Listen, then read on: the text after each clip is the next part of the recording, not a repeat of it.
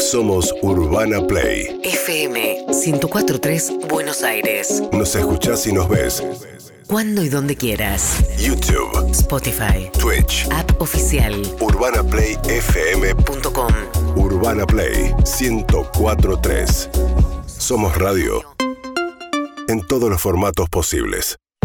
Bien, mientras siguen llegando vacunas, por suerte fue una semana en la que hubo importante cantidad de llegadas de vacunas, pero bueno, ya hay más de casi 20 24 millones de vacunas arribadas en la Argentina y ya está más del 30% de la población vacunada con una dosis. En este contexto, Alberto Fernández abordó el asunto de qué pasa con la disparidad, digamos, hay un volumen muy diferente de primeras que de segunda dosis de la Sputnik, porque hay 7 millones y medio Sputnik 1 y un millón y medio Sputnik 2, o sea, hay 6 millones de personas que hasta ahora recibieron la primera dosis.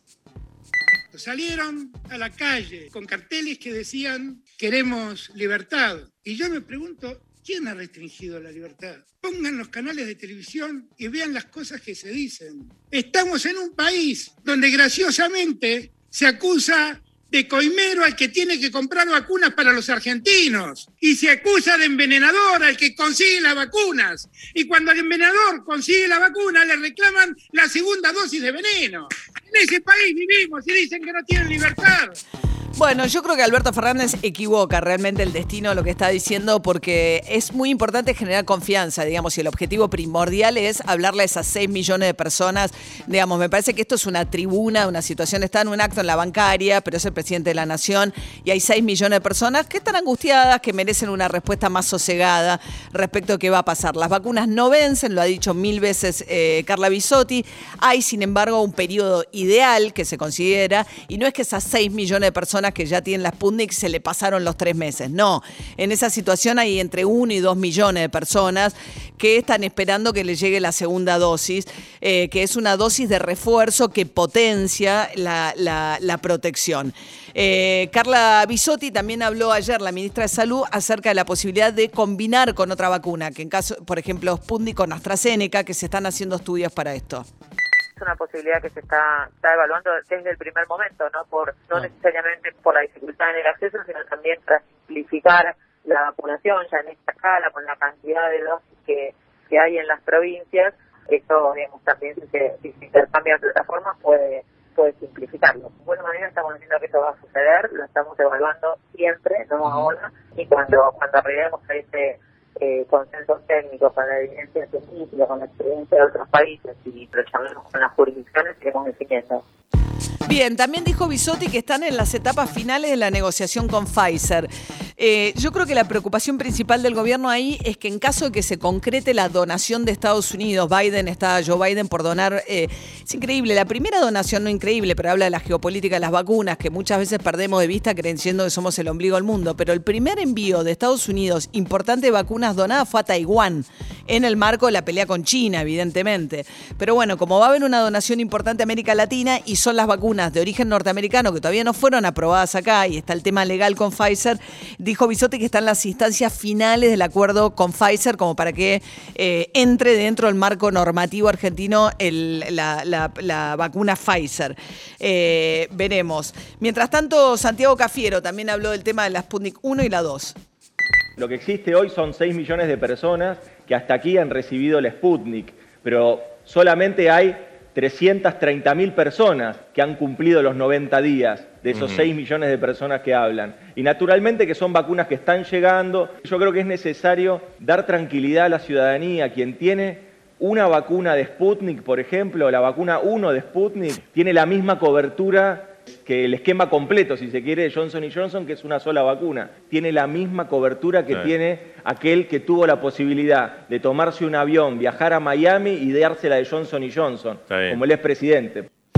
Bien, el expresidente Macri de paso le tiró. Así que, bueno, eh, claro, acá no, no queda muy claro cuántos son. Él dice, hay 6 millones de personas que recibieron las Sputnik. ¿Por qué? Pues son 7 millones y medio pero un millón y medio recibieron las las dos dos. dosis. O sea que eh, esa es la razón por la cual está esa diferencia. Él dice que hay nada más que 330 mil personas que cumplieron los 90 días.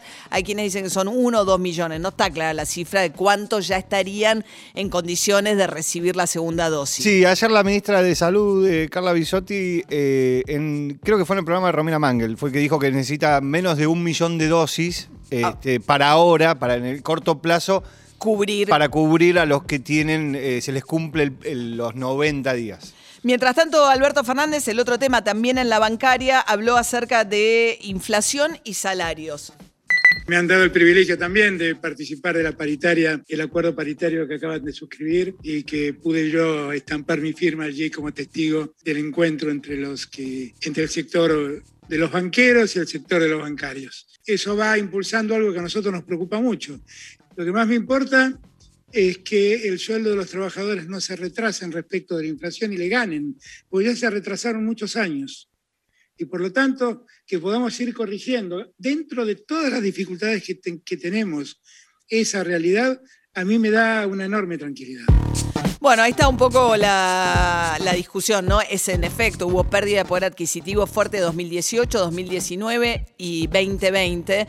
¿Qué va a pasar este año? Bueno, los salarios eh, se suponía que le iban a ganar la inflación como objetivo, pero sin embargo, con la inflación que se dispara mucho más allá de la pauta prevista originalmente, son pocos los gremios, digamos, están la mayoría de los gremios reabriendo las paritarias que habían cerrado con un horizonte cercano al 30, incluso a la bancaria, ahora ya están en 43, pero depende de cuánto sea la inflación. Pablo Moyano, por ejemplo, el secretario general adjunto del gremio camioneros, decía... que no podemos permitir que los grandes generadores de precios sigan aumentando y nadie los controle, no haya una más fuerza de- de- de- del gobierno para decirle a los empresarios, viejo, estamos en una crisis mundial y, en nuestro país tiene que haber alguien que, que regule, que controle. ¿De qué me sirve? Primero 45 y después me lo come la inflación. No, no sé si no funcionan, capaz no tienen capaz la, la, la, la, la- fuerza o de salir a controlarlo.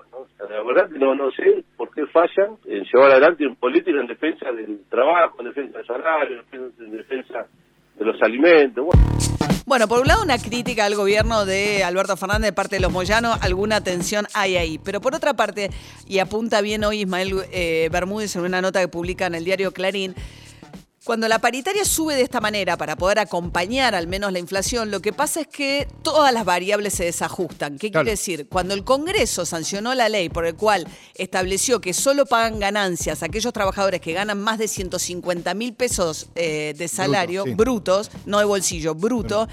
Ahora, si vos ibas a tener un aumento, qué sé yo, del 30% y la inflación se disparó, entonces tu gremio te consiguió un, consiguió un aumento del 45%, pero con ese 45% superás los 150 mil pesos, lo que vas a ganar por el aumento, en teoría, en el papel del, del- del recibo de sueldo, en el bolsillo no lo vas a ver porque es un descuento de ganancias. Se lo come el el- la ganancia. Te lo come el impuesto, entonces es un Sí, problema. Eso le va a pasar a, o, o le puede llegar a pasar a todos los que eh, lograron un acuerdo paritario de más del 40% para este año. O sea, ¿esto qué significa? Que antes de diciembre vas a tener el incremento del 40%.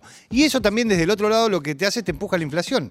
Porque básicamente lo que te está diciendo es, mira, el piso para este año de la inflación es de 40%. Claro. Entonces, si yo estoy diciendo que quiero ganar, bueno, no solo las empresas están mirando ese número, los sindicatos también están mirando ese número.